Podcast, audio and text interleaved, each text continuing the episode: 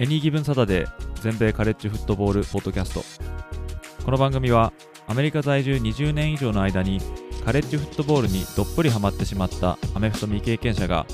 このスポーツの素晴らしさを素人の目線で伝えていくポッドキャストです。NFL のことは知っているけれどカレッジフットボールのことはよくわからないという方やもっとカレッジフットボールのことを知りたいという方に少しでも有益な情報をお伝えしていきます。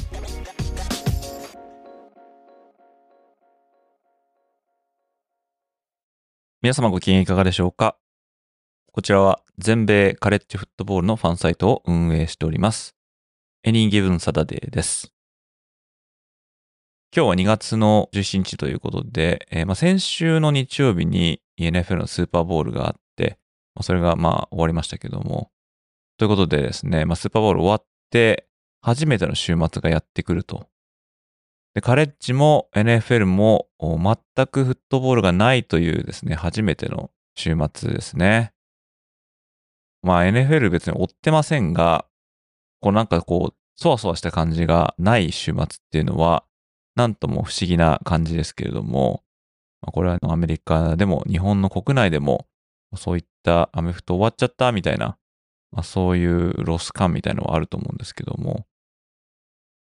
まあ、そういったですね、ちょっとアメフトなくて物足りないなっていう方にはですね、まあ、なんかその暇つぶしに聞いていただけるようなコンテンツを今回もちょっとリリースしていきたいと思いますので、お時間のある方はぜひお付き合いください。Hear that? Believe it or not, summer is just around the corner. Luckily, Armorall, America's most trusted auto appearance brand, has what your car needs to get that perfect summer shine. Plus, now through May 31st, we'll give you $5 for every 20 you spend on Armorall products. That means car wash pods, protectant, tire shine, you name it. Find out how to get your $5 rebate at armorall.com. Armorall, less work, more clean. Terms apply. When you need mealtime inspiration, it's worth shopping Kroger, where you'll find over 30,000 mouthwatering choices that excite your inner foodie. And no matter what tasty choice you make, you'll enjoy our everyday low prices, plus extra ways to save, like digital coupons worth over $600 each week. You can also save up to $1 off per gallon at the pump with fuel points. More savings and more inspiring flavors make shopping Kroger worth it every time. Kroger, fresh for everyone. Fuel restrictions apply.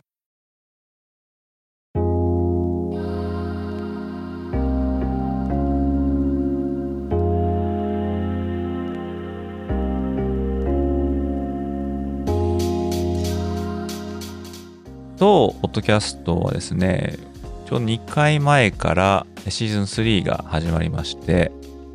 最初の2エピソードは、アメフト系 YouTuber のアメフトピックスのアイシールド11さんをお招きして、まあ、ゲスト会としてお話してきましたが、今日からはですね、ちょっともっとカレッジフットボール寄りなお話をましていこうかなと思うんですけども、そのシーズン2が終わってシーズン3が始まって、まあそうですね、2週間以上経ってますが、最後にカレッジフットボール系のお話をした以降、結構ですね、えーいろんなニュースも入ってきまして、まあ、今回はまず、まあ、そんな中から、まあ、かいつまんで、ちょっとしたネタをですね、まあ、皆さんにご紹介していこうかなと思います。えーまずはですね、コロラド大学の NCAA の規則違反っていう話をちょっとしようかなと思うんですけども、まあ、コロラド大学は、まあ、ディオン・サンダース監督が先シーズンから指揮を取りまして、でそれで初年度はですね、まあ、負け越してしまったっていう、まあ、そういうチームなんですが、ただ、まあ、バズ度はやっぱ高かったと思うんですよね。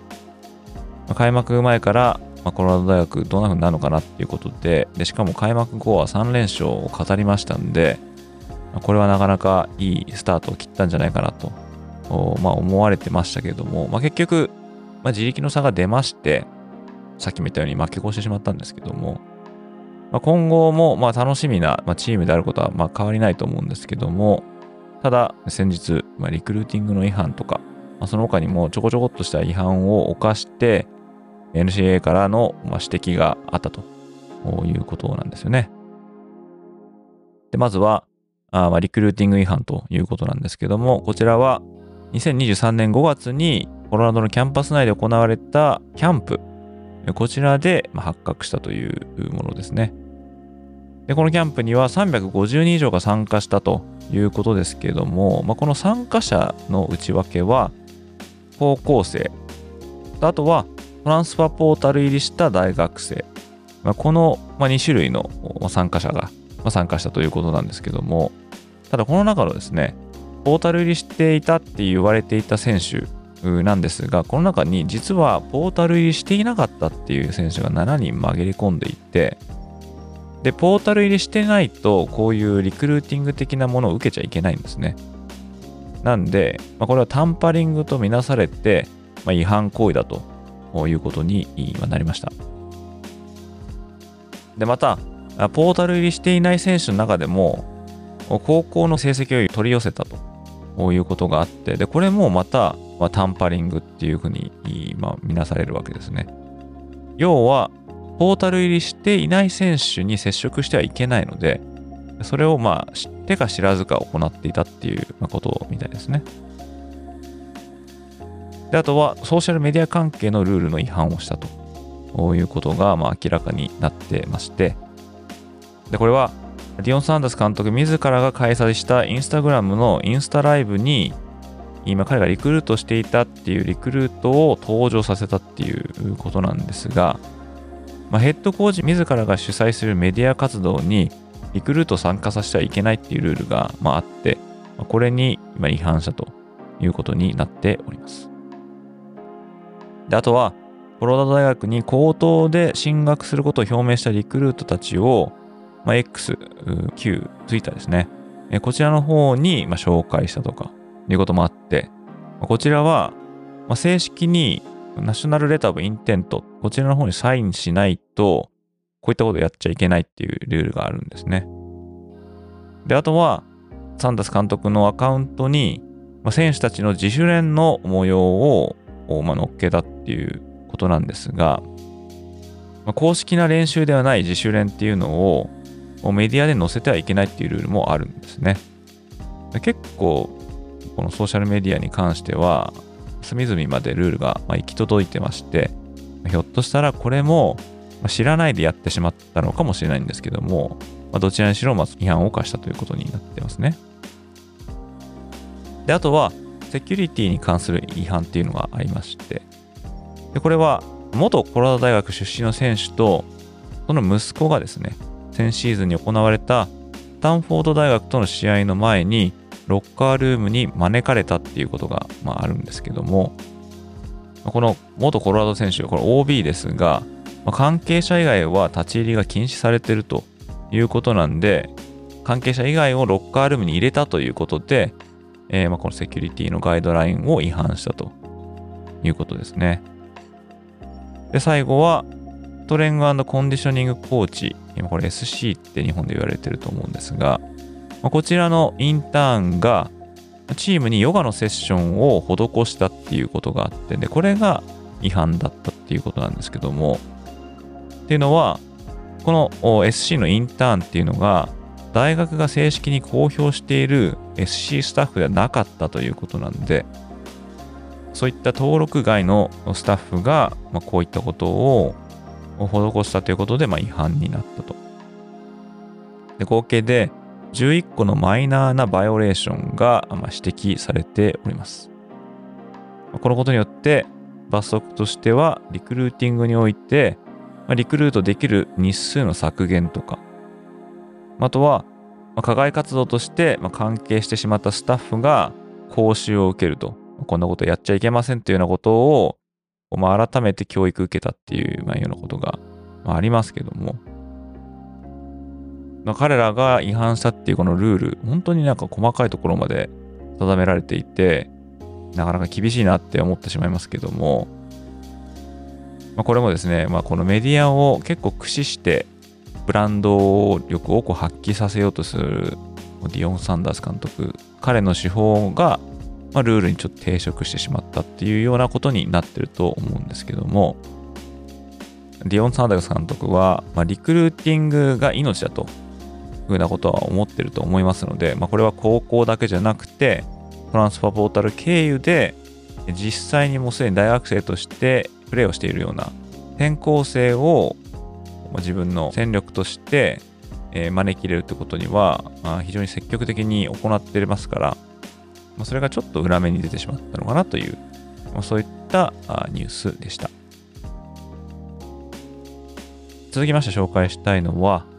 元ルイジアナステートのワイドレシーバーキーション・ブーテ。えー、彼が不正ギャンブル疑惑で逮捕されたと、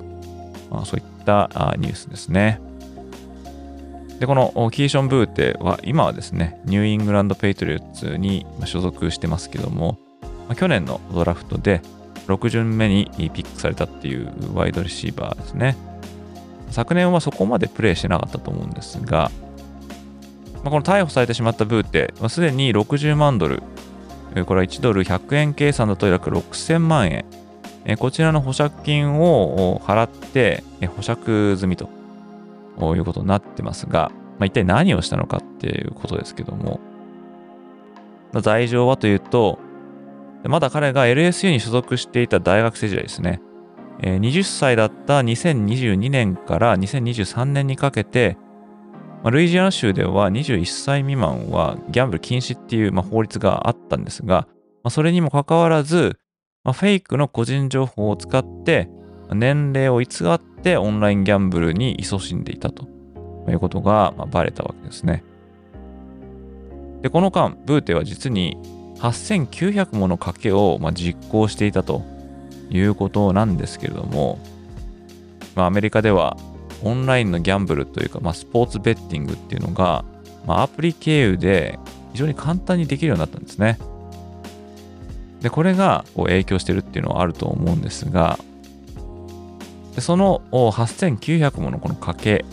このうちの17個が、まあ、カレッジフットボールの試合だったということでで、さらにそのうち6つが自分が実際プレイしていた LSA の試合だったと。いうことが、まあ、発覚したわけですね。自分がプレイしていた試合に自らベッティングしたっていうことですけども、もちろん NCAA では賭けをすることっていうのは禁止されてますけども、まあ、NCAA だけじゃなくて、まあ、スポーツ選手が、まあ、ベッティングに勤しむっていうことはアメリカでは、まあ、ベッティング自体はですね、非常に流行してますけれども、スポーツ選手がそういうのに手を染めるっていうのは結構厳しい目で見られてると思うんですが、で実際何にかけたかというと、こう2022年の LSU の開幕戦ですね。こちらはフロリダステートとやったんですが、まこの試合で自分がタッチダウンを1つ獲得することにまずベットして、であとはこの試合で自分が83.5ヤード以上のパスキャッチをすることに、まあ、自らかけていたということが、まあ、調査の結果明らかになったということなんですけども、これ実際どうだったかというと、獲得したタッチダウンはゼロ。実際のヤードも20ヤードということで、ちょっとなんか後で分かってしまうと恥ずかしいですよね、これね。自分がこれだけできるんじゃないかと思ってやったのに、結果散々だったってことですけども。で、試合の方は、まあ、LSU が23対24で負けてしまうということで、まあ、踏んだり蹴ったりなのかなっていう感じですよね。で、この資料によると、2022年に合計45万ドルかけて、6万5000ドルの損失をしていて、2023年、去年には18万6000ドルかけて、まあ、1万6000ドルの損失ということになってて、まあ、これ、かけたお金にしてみると、損失の量はね、そこまでじゃないのかなっていう、実際勝ってんのかなっていう感じはしますが、さっきも言ったようにですね、スポーツ選手のスポーツギャンブリングはですね、厳しく規制されてますんで、まあ、今のところですね、ニューイングランド・ペイトリオッツには在籍してますが、今後ですね、ブーテがまどんな制裁を受けるのかっていうのには、まあ、引き続き注視していきたいかなと思いますね。まあ、分かってやってて、まあ、バレないだろうって思ったんだと思うんですけどね。これあの聞いたら、偽名を使って、えー、いたらしいんですが、その偽名を使ったアカウントの、まあ、決済のですね、情報ですね。これがどっちもブーテのお母さんのクレジットカードだったってことで、それでバレてしまったということなんで、大学に在学中にバレてたらとんでもないことになってたと思うんですけどもね、今後どうなるかと気にかけていきたいかなと思います。えー、そして最後に紹介したいのはですね、ラッパーのですね、スヌープドッグのフットボールリーグ、えー、この話をしたいかなと思うんですが、まあ、これはですね、The Athletic の記事が、まあ、あって、それがちょっと読んだら面白かったんで、まあ、そちらをかいつまんでちょっとご紹介したいと思うんですけども、まあ、スヌープドッグって言ったらですね、まあ、希代のラッパーかなと思うんですが、2回ぐらい前のスーパーボールでも、スヌープドッグはハーフタイムショーとかも出てたと思うんですが、実はこのスヌープドッグはユースのフットボールリーグを設立して運営してるっていうですね、そういった側面も実は持ってるんですね。でその名前はスヌープドッグユースフットボールリーグというんですけども、こちらがですね、2005年から運営されているということで、で、こちらの参加の子供たちの年齢層っていうのが、まあ、5歳から12歳ということで、まあ、本当ユースですよね。えー、子供たちに、まあ、ユースフットボールリーグと、まあ、いうことを、ま、提供して、ま、そこでフットボールやろうっていうことですけども、ま、今までだと延べ6万人の参加者が、ま、いるということで、ま、その中にはですね、まあ、著名な NFL の選手も存在しておりまして、まあ、例えば、オハイオステートでプレーして、現在テキサンズで QB をやってる CJ ストラウドとか、あとサザンカリフォルニア出身でペイトリオッツにいるジュジュ・スミス・シュースター、ネバダ大学出身のパッカーズのロメオ・ダブス、あとはサウスカロライナ大学出身で同じくパッカーズに所属しているケイション・ニクソンとか、あとはオレゴン大学で 49ers に所属しているディオモド・レノー。まあ、彼はね、あのちょうどスーパーボール出てましたけども。あとはアリゾナ州立大学出身で、えー、ラスベガス・レイダースに所属しているジャック・ジョーンズ。あとはワシントン州立大学に所属していたチャージャーズに今いるデイアン・ヘンリー。まあ、こういったですね、NFL 選手もこのスヌープドッグのフットボールリーグを、まあ、経験したことがあるっていう選手なんですけども、まあ、この趣旨っていうのが、まあ、フットボールを通じて、まあ、ユースの育成をまあサポートしようということみたいなんですけども、まあ、例えばですね、ギャングなどに流れてしまわないように、子供たちを、ま、フットボールを通じて、まあ、仲間意識を育てるとか、あとは身寄りのない子供たちの拠り所になったりと。か、まあ、あとは大学進学などのサポートをするといった感じで、そういったですね、5歳から12歳まで、これからっていう子供たちの、ま、指針になるような、そういった場所を提供するということもあって、このユースフットボールリーグを立ち上げたっていうことみたいなんですが、でまたこの子供たちだけじゃなくて、まあ、一度人生に失敗してしまった大人たちのセカンドチャンスとして、スネブドッグはこのリーグを利用したってこともまああったみたいで、まあ、例えば、そういった大人をですね、えコーチとして雇ったりとか、スタッフとして雇ったりとか、えすることで、社会復帰への足がかりにしてあげようっていうような、まあ、そういったことも、そのリーグあったということみたいなんですが、でまあ、ユースフットボールに関して言えばですね、その人口っていうのは、まあ、下降の一線をたどってるんですね。っていうのは、まあ、安全性を危惧した親らが、まあ、やらせたがらないというのがあって、やっぱりタックルフットボールみたいなのは、もっと大人になってからやればいいじゃないかっていうこともありますし、まあ、むしろもうそんなことやらなくていいっていうような、まあ、そういった親も増えているということで、まあ、そういう子供たちのフットボールの機会っていうのは減ってきてると。アメリカでも減ってきてるっていうことですからね。で、このスヌープ曰くですね、まあ、危険だからといってフットボール廃止するという動きには、まあ、賛成できないということを言ってまして、まあ、フットボールをプレーすることで、まあ、ポジティブな面もいっぱいあると、まあ、言ってるんですね。まあ、それは、まあ、その青少年が集まって、まあ、いろいろ頑張って練習することで、まあ、努力することの大切さをまあ教えるとか、また友達との絆を作るとか、まあ、そういうことがいっぱいあると思うんですが、まあ、そういったところがですね、まあ、このスヌープドッグの、まあ、ミュージシャンとして以外の活動の、まあ、軸となっているってことなんですけどもね、これ私知らなかったんですが、そんなスヌープドッグですね、まあ、NIL、これネームイメージライクネスっていうのが、まあ、ありまして、まあ、これは、えー、大学生選手が、まあ、肖像権なんかを使って、まあ、お金を儲けることができるっていうね、まあ、今流行りのものですけども、まあ、これに関してなんか意見を求められたらしくてですね。で、これは、まあ、スヌープ曰くはいいことだと言ってるみたいで、まあ、過去長い間、まあ、選手たちはプレーすることで、まあ、一戦も手にすることはできなかったんだけれども、でもそんな中、コーチたちは巨額な契約を結んで、大金を手にしていたりとか、またそれをするために選手たちを置き去りにして、まあ、他のチームに移籍をしまくっていたと。で残された選手たちはまあかわいそすぎると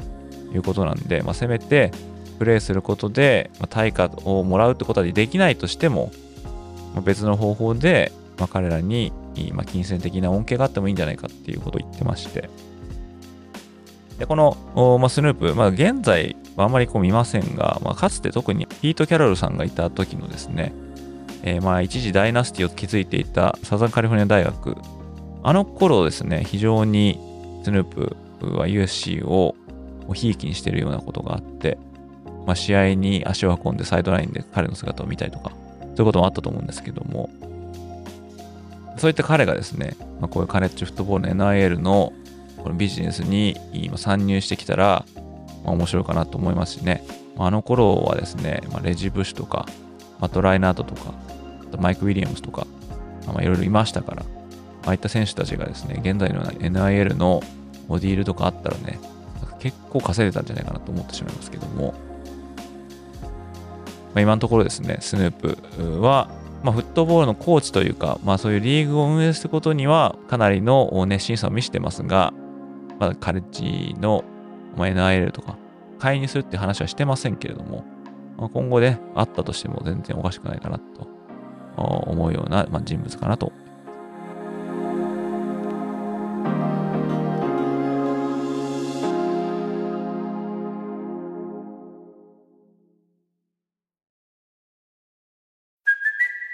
Kaylee Cuoco for Priceline. Ready to go to your happy place for a happy price? Well, why didn't you say so? Just download the Priceline app right now and save up to 60% on hotels. So, whether it's Cousin Kevin's Kazoo concert in Kansas City, go Kevin, or Becky's Bachelorette Bash in Bermuda, you never have to miss a trip ever again. So, download the Priceline app today. Your savings are waiting. Go to your happy place for a happy price.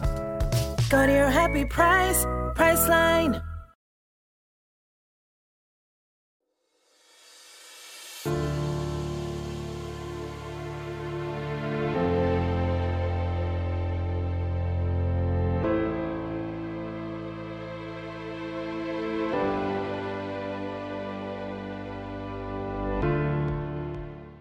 ということですね、ここからまたちょっとですね、ギアを上げていきたいと思うんですが、カレッジフットボールのシーズンが終わってですね、一番最初に飛び込んできたニュースっていうのが、まあ、ニック・セイバン監督の、まあ、引退ですね。でそれに伴ってですね、まあ、ちょっとこう連鎖反応的に、まあ、カレッジフットボールのコーチの去就の動きですね、が非常に盛り上がっていたと思うんですが、ここではですね、えー、まそういった一連の動き、それをコーチングカルーセルっていうんですけども、まあ、カルーセルっていうのが、まあ、メリーゴーランドですよね。まあ、ぐるぐる回るっていうんですけども、コーチがぐるぐる回って出てったり入ってきたりみたいな、そういうことで、まあ、コーチングカルーセルって言うんですが、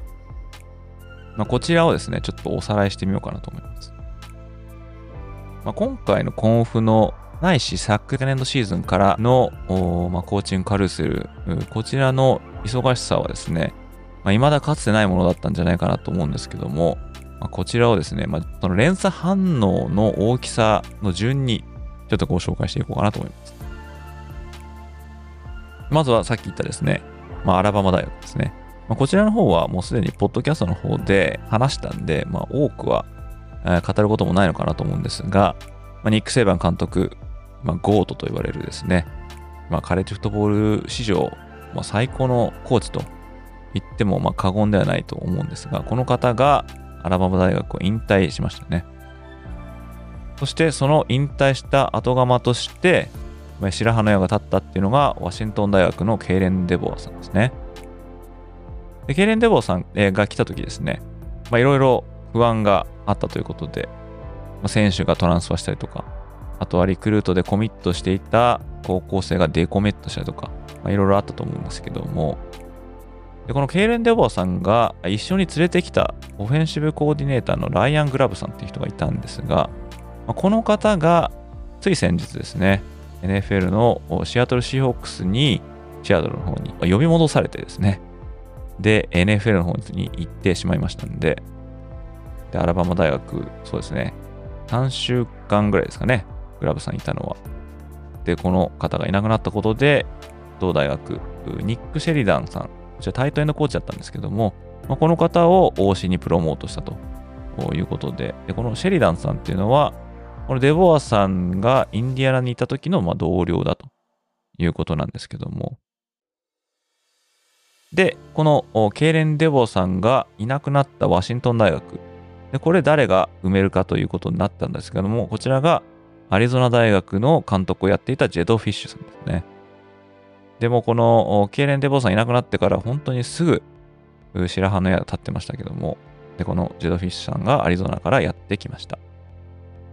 ということはアリゾナに今空きができたわけですけども、この空きを埋めたっていうのがサンノゼ州立大学の監督をやっていたブレント・ブレナンっていう人ですね。この人が、まあ、グループオフ5のサンノゼ州立大学からパー5のアリゾナにやってきたということですが、このブレント・ブレナンさんっていう方はですね、弟がいまして、でこの人ブラッド・ブレナンっていうんですね。で、この人実は日本でプレイしてたと。オンワードとか富士通で約10年間プレイしてたっていうですね、ワイドレシーバーの弟を持つ人物ということで、で彼らはアリゾナでプレイしてたみたいなんですけども、まあ、そういったですね、ブレント・ブレナンさんがアリゾナ大学の監督になったということですね。となると、今度はサンノゼ州立大学に空きができたわけですけども、このブレナンさんがいなくなった後に、サンノゼ州立大学の監督に就いたっていうのが、ケン・ニューマタロロさんですね。でこの方は前シーズンまで UCLA のタイトエンドのコーチをしていたっていう人ですね。でそれ以上にニューマタロロさんは、まあ、かつて海軍士官学校の監督を務めていたってことでも知られてるんですけども、まあ、海軍士官学校ではトリプルオプションを用いていたとコーチということで、このトリプルオプション好きな私としてはですね、三ノ出州立大学が一体トリプルオプションを導入してくるのかどうかっていうのに、まあ、ちょっとした期待をしたいところなんですけども、まあ、そんなことでですね、ニック・セイバンが引退したことで、ワシントン、アリゾナ、サンノゼ州立大学、こういったところまでこの連鎖反応が起きていると、まあ、いったことになっております。そしてこのアラバマ大学のニック・セイバン監督引退と似たぐらいですね、びっくりしたというか、そういったニュースが、まあ、ミシガン大学のジム・ハーボ監督がミシガンを辞めてですね、LA チャージャーズの新監督に就いたということですね。まあ、ハーボ監督はもともと NFL でやってた人なんで、まあ、いずれは戻るんじゃないかなっていうふうにまあ言われてまして、まあ、毎年ですね、オフになると、まあ、どこどことインタビューするとかいうような噂がありましたけれども、ミシガン大学を見事ナショナルチャンピオンに育て上げましたんで、まあ、いよいよやり残したことはないということでですね、まあ、プロの方に去っていったという、まあ、そういったことができるかなと思うんですが、で、このミシガン大学の監督に就いたっていうのが、シェロン・モアっていうですね、もともとオフェンシブコーディネーターをやってた人ですね。え先シーズン、このジム・ハーボ監督は、合計で6試合謹慎処分に処されていたんですけども、そのうちの4試合をこのシェロン・モアさんは、ま、イントリムヘッドコーチとして、まあ、率いまして、で、4勝0敗といった成績を残してますんで、まあ、ハーボー監督がいなくなったら、まあ、このモアさんかなっていうのは、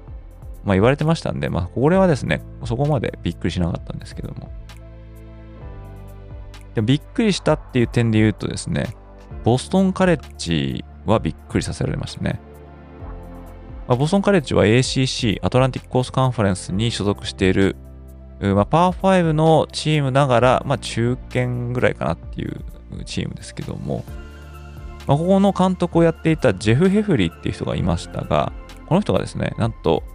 解雇されたわけではないんですが、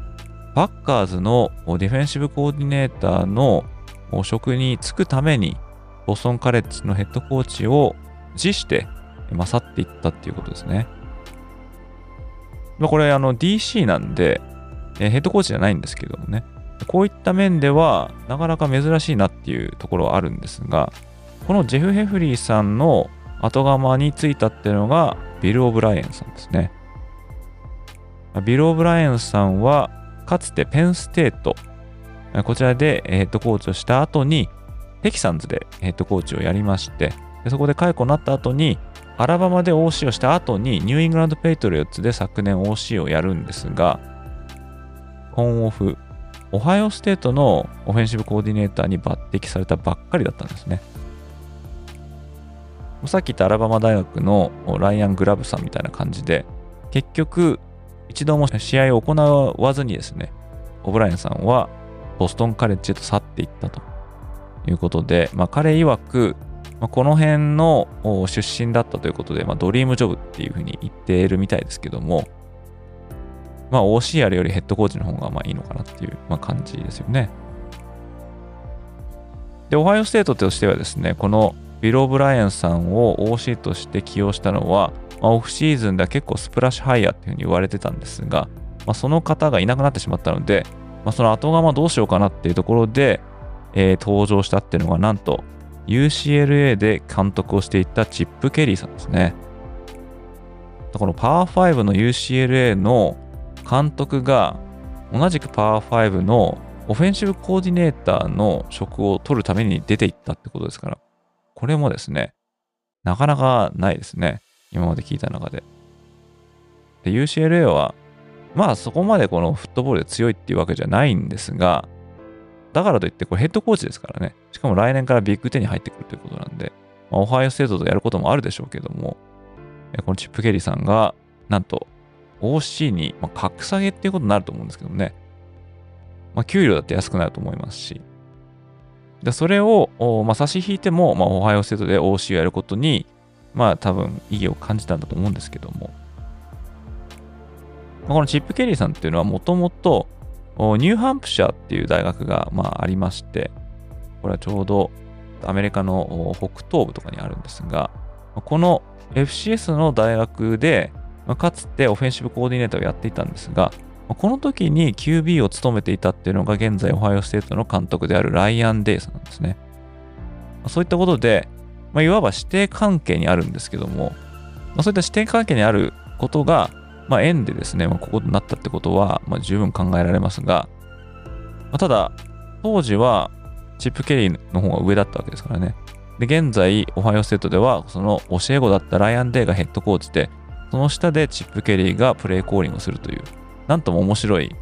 関係ですよね。これ日本ではなかなかないんじゃないですかね、きっとね。そういう序列に厳しそうな日本だと考えられなそうですけどもね、ま、こっちでは、まああんまりそういうことにとやかく言うことはないみたいですよね。ま、それでもね、なんかちょっと面白いダイナミクスのような気がしますけども、まあ多分チップ・ケリーさんにしてみればですね、ま、ヘッドコーチとしていろいろな、まあ、雑務に追われるよりも、まあ、自分が好きなプレイコーリングとかにこう集中できた方がいいって思ったのかもしれないですよね。まあ、あと単純にま教え子をヘルプしたりとか、まあ、オハイオステートの方がいいって思ったのかもしれないんですけども、まあ、なかなかこの身体問題っていうのは、ちょっとこれはびっくりさせられましたね。でですね、この UCLA なんですが、このチップ・ケリーさんがいなくなった後、これいなくなったの本当ですね、先週とかなんで、もうこのチーム自体は次期シーズンに向けてもう指導してますから、ま、こんな中でですね、突然、監督がいなくなるっていう、結構厳しい状況に、ま、追い込まれた UCLA ですね。まあ、この時期からですね、腕が立つ監督を呼ぶなんてことはなかなか難しいんですけども、まあ、結局彼らがヘッドコーチとして任命したのは UCLA でランニングバックを務めていたデション・フォスターですね。デション・フォスターは UCLA でランニングバックとして98年から2001年までプレーしてまして、で、2002年のドラフト2巡目でカロライナ・パンサーズ入りしたという人ですね。で、2017年からはまあ母校でコーチしてたということで、まあ、UCLA ではまあ結構レジェンダ的なまあ選手だと思うんですけども、ヘッドコーチの経験はないと。そういったデション・フォスターが UCLA の次期監督になったということですね。で、あとはですね、サウスアラバマ大学っていうのがまああるんですけども、こちらはグループオ5の大学ですね。ここはですね、ヘッドコーチがケン・ウォマックっていう人だったんですが、この人が先ほど挙げたですね、アラバマ大学のケイレン・デボアさんに、まあ、DC になってくれということで、ヘッドコーチにもかかわらず、アラバマの DC に就任するために引き抜かれたということで、まあ、こちらもですね、さっき言ったチップ・ケリー監督の場合とですね、似てるんですけども、このヘッドコーチを退いてコーディネーターになるという。まあ、ただ、サウスアラバマ大学のヘッドコーチのサラリーと、アラバマのコーディネーターのサラリー、ひょっとしたらアラバマのコーディネーターのサラリーの方が上かもしれませんけどもね。あと名前的にもやっぱりアラバマの方がいいのかなっていう感じですが。で、このサウスアラバマ大学の頭側についたっていうのがあメジャー・ハップロ・ホワイトですね。彼はオフェンシブコーディネーターを務めていたっていう人ですが、まあ、かつてはですね、テキサスでクォーターバックを務めた、まあ、テキサスでは知らない人はいないと思うんですけども、監督としてはヒューストンで、ヘッドコーチを務めたこともあるという、まあ、そういった人物ですね。彼がサウスアラバマ大学の新監督に、昇格したと。で、あとはこれはあ昨シーズン中になるんですけども、テキサス A&M 大学ですね。で彼らはシーズン中にジンボ・フィッシャー監督を、まあ、解雇してまして、でその後釜にシーズン後に元デューク大学のマイク・エルコさんを任命しております。そしてそのデューク大学ですけども、まあ、エルコさんがいなくなった後に白羽の矢を立てたのが、ペンステートのディフェンシブコーディネーターをやっていたマニー・ディアスさんですね。このマニー・ディアスさんは、まあ、かつてマイアミ大学のヘッドコーチを3年ぐらい務めていた方なんですけども、彼がセカンドチャンスっていうんですかね、ヘッドコーチとして2回目のチャンスをゲットしたということになっています。あとはビッグ10のミシガン州立大学。彼らはシーズン中にメルタッカーさんを解雇してまして、でその後釜につけたのはオレゴン州立大学のジョナサン・スミスさんですね。でそのオレゴン州立大学は、このジョナサン・スミスさんがいなくなった後に、同大学でディフェンシブコーディネーターを務めていたトレント・ブレイさんを昇格させております。また、ビッグ10のインディアナ大学。彼らはトム・アレン監督を解雇した後に、ジェームス・マディソン・ユニバーシティのカート・シグネッティさんを起用してますね。この JMU はちょうど2年前から FBS のランクに上がってまして、で2年連続で2桁勝利を挙げているような、あ非常にですね、波に乗ってる大学なんですけども、まあ、そういった大学の監督さんを連れてきたということになってますが、その JMU の空いた席には、ホーリークロス。ホーリークロスは、えー、マサチューセッツにあるですね、FCS の大学ですけども、まあ、こちらで監督を務めてたボブ・チェズニーさん。えー、この人を新しく監督として連れてきましたね。あとはミシシッピ州立大学ですね。ミシシッピ州立大学はちょうど2年前の冬にですね、え、マイク・リーチさんが亡くなって、え、その時にディフェンシブコーディネーターを務めていたザック・アーネットさんを、ま、昇格させたんですが、ま、彼を1年も経たずに解雇しまして、その後釜にオクラホマ大学のオフェンシブコーディネーターを務めていたジェフ・レビーさんを任命してます。あとはノースウェスタン大学ですね。ノースウェスタン大学はもう彼らとしてはレジェンドとも言われていたパッド・フィッツジェラルド監督をシーズン開幕前に解雇してまして、そのシーズンを当時ディフェンシブコーディネーターを務めていたデビッド・ブラウンさん、彼をイントリームとして、そうやってですね、シーズンを乗り切ったんですけども、そのデビッド・ブラウンさんがイントリームから正式な監督に昇格されました。あとはシラキュース大学のディノ・バーバーズ監督。バーバーズ監督、まあ、解雇されたんですが、その後釜についたっていうのがジョージア大学のディフェンシブバックのコーチのフラン・ブラウンさんですね。フラン・ブラウンさんは監督の経験がないんで、これが初めての監督職になるということですね。え続きましては、サンディエゴ州立大学、こちらの監督だったブレディ・ホークさんっていうのが、まあ、引退しまして、その後釜についたっていうのが、コロラド大学のオフェンシブコーディネーターのショーン・ルイスさんですね。ショーン・ルイスさんは、コロラドのディオン・サンダース監督が、まあ、監督に就任した時に、わざわざ連れてきたオフェンシブコーディネーターなんですけども、まあ、その腕を買われて、サンディエゴ州立大学のヘッドコーチに言いつきました。であとはヒューストン大学ですね。ヒューストン大学はダナホル・ゴーセン監督を解雇した後に、トゥレーン大学のウィリー・フィリッツさんを新たに起用しました。トゥレーン大学は過去2年間、えー非常に成績が良くて、えーで、その手腕を買われて、このフリッツさんがヒューストンに来たということですけども、このフリッツさん、トゥレーンで骨を埋めるかなっていうふうに思ってたんで、ヒューストンへのこの移籍っていうのは、ちょっと驚いたかなっていう感じですね。で、そのトゥレーン大学、このフリッツさんがいなくなった後にやってきたっていうのがトロイ大学のジョン・サムラルさんですね。このトロイ大学も、まあグループオフ5の中ではちょっとここ1、2年調子が上がってきたということで、まあ、その腕を買われて、まあ、トゥレーンにやってきたということになりますけども、まあ、このトロイ大学、サムラルさんの後に来たっていうのが、ノートルダム大学のオフェンシブコーディネーターだったジェラルド・パーカーさんですね。そして、青いターフで有名なですね、ボイジー州立大学。こちらはですね、アンディ・アバロスさんっていう監督をまあ解雇してまして、でその後釜につけたのが、同じ大学でディフェンシブコーディネーターを務めていたスペンサー・ダニエルソン。こういった方がですね、チーム内で昇格してますね。ということで、まだもうちょっとまああるんですが、まあ、それちょっと割愛させていただこうと思うんですけども、こんな感じでですね、本当に目まぐるしいコーチングカルセルが2023年シーズンからオフにかけて、え行われました。で、大体この上の人が、ま、辞めたり、え動いたりとかしていくと、次に、え若い腕の立つような監督さんみたいなのがどんどん引き抜かれていって、で結局、一番下の底辺にいるような大学が、まその尻拭いをさせられるっていうようなあことに今なってまして、で特にこのグループオフ5で成績を残して、これからっていうところなんかはですね、大体ステッピングストーンにされてしまって、また新しく監督を見つけてきて、まあ、一からやり直しかみたいな風になってしまってですね、それは非常にですね、まあかわいそうだなと思ってしまうんですけども、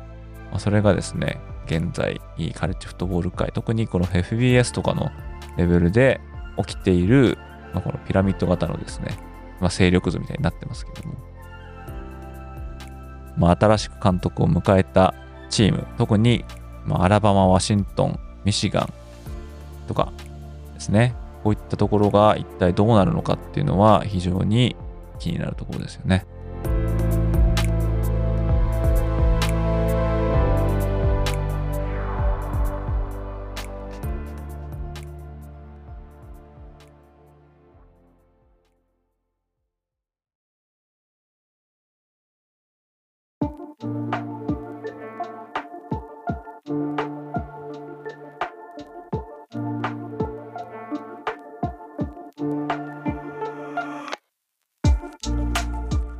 そしてですね、ここで一つ質問箱からコメントをないし質問を紹介して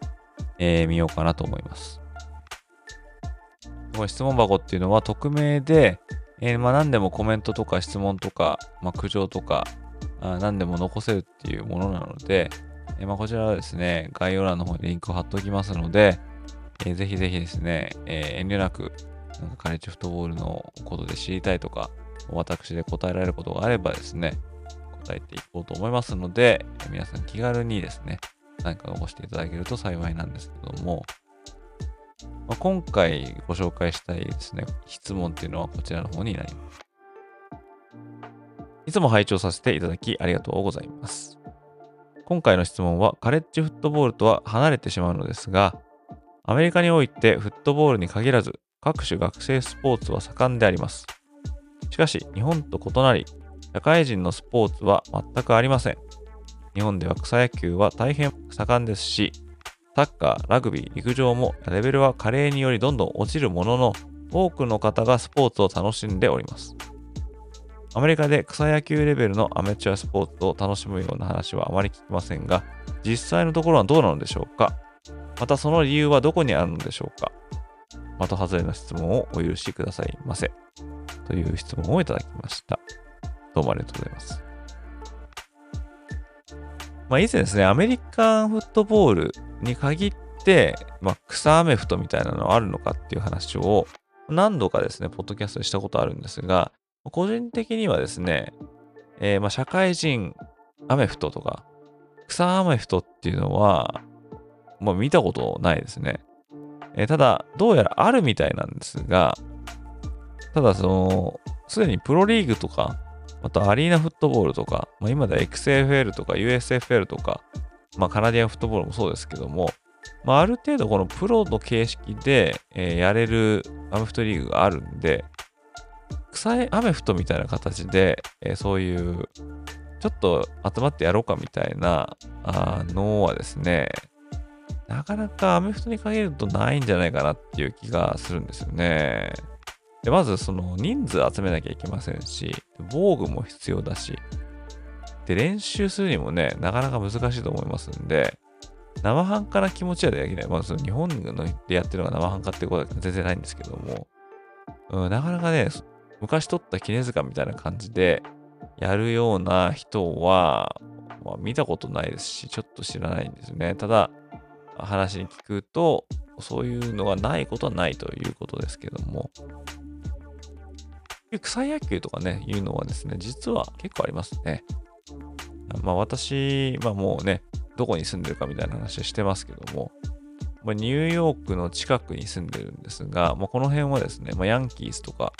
のファンが結構多いんですよね。で、その影響かどうかわかりませんけども、まあ、ニューヨークないし、その郊外とかにある野球場って、週末は埋まってるんですよね。それはもうその草野球チームがいっぱいいて、それで入れ替わり立ち替わり試合してて、まあ多分リーグっていうのがあるんだと思うんですけども、みんなちゃんとユニフォームを揃えてですね、やってるんですよね。それはだから好きでやってるっていうことだと思うんですけども、だ草でやってるっていうのは、野球、あとバスケですかね。えー、もう、もう大人がですね、週末とか、まあ、夜とかに 3on3 とかでやってるっていうのはよく見ますよね。3on3 のリーグとかっていうのは、まあ多分あると思いますし、5人制のもひょっとしたらあるかもしれないですね。ピックアップとかになったどこでもやってると思いますけどね。えー、あとは、そうですね、サッカーだと、多分サッカーの競技人口がそこまでないからっていうのはあるかもしれないんですけども、まあ、近所で言うと、まあ、メキシコ人とかが集まってチームを作って、週末なんかやってるみたいなのを見たことありますけども、そんな感じでですね、アマチュアスポーツ、ないことないんじゃないかなと思いますね。まあ、陸上も、水泳とかもマスタークラスのトーナメントとかあったりもしますし、まあ、なんならね、5K とか 10K とかのこの長距離、中距離のレースとかも、まあそれなりにまあありますんで、まあ、そういうところでやってるのはやっぱりみんなそれぞれ、え携わってきたスポーツが好きで、まあ、何らかの形でこう続けていきたいっていうのはあると思いますし、まあ、アメフトで言うんだったらね、フラッグフットボールとかをやるっていうのは全然あると思いますからね。そういうリーグもおそらくあると思いますし、体を動かしたいっていう人とか、ジムに行って走ったりとか、ウェイトをするっていうのも、まあ結構人いますけども、でもそういうチームスポーツとかで、えー、まあ競い合って楽しむっていうのをそのまま続けたいっていう人は、まあ、アマチュアレベルの草スポーツでやってるっていうのは、まああるのかなと思いますが、ただ、アメフトに関して言うと、草アメフトっていうのは、ちょっと見ないかなっていう感じですね。まあ、このロジスティック的な問題もありますし、あとは、そうですね、まあ、危険っていうのもあると思うんですけどもね。大体、だから大学を出ると、みんなそこで、メットなり、ショルダーなりっていうのは、まあ、脱いで、であとは、まあ、感染するか、まあ、フラッグみたいなのに行くか、まあ、そういうことになるのかなって思いますね。まあ、あとは、まあ、家族で集まってバックヤードでボール投げ合ったりするみたいなのは、まあ、あると思いますけど。ということで、今後もですね、質問箱の方に、どしどし、匿名でも全然構わないので、質問、コメント、サジェッションとか、不満、不平、苦情、もう何でもいいんで、えー、残していただけるとですね、まあ、こういった感じで、音声配信でご紹介していこうかなと思いますし、またネタがない時のですね、いい見晴らしのネタになるんで、そういった面でもですね、活用させていただきますので、えー、気兼ねなく皆さんぜひこの質問箱をご利用ください。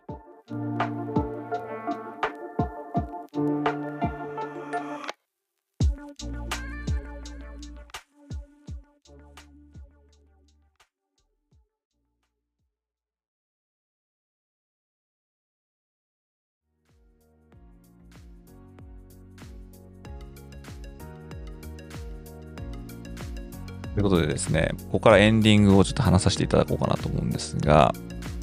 ちょうどですね、2日ぐらい前ですかね、EA スポーツっていうアメリカの、ま、ゲーミングカンパニーですか。まあ、こちらがカレッジフットボールの、ま、ビデオゲームを、ま、リリースするよみたいな、ティーザー動画みたいなのが出てましたね。で、このカレッジフットボールのビデオゲームですね。これはですね、まあ、昔は NCA フットボールとかって言われてて、まあ、EA スポーツ社が出してたっていうですね、まあ、カレッジフットボールファンとか、カレッジフットボール選手にしてみればもうほんとバイブルみたいな、そういったゲームだと思うんですが、まあ、NFL で言えば、まあ、マデンとかね、えー、それに匹敵するようなゲームだったと思うんですけども、まあ、各位私もですね、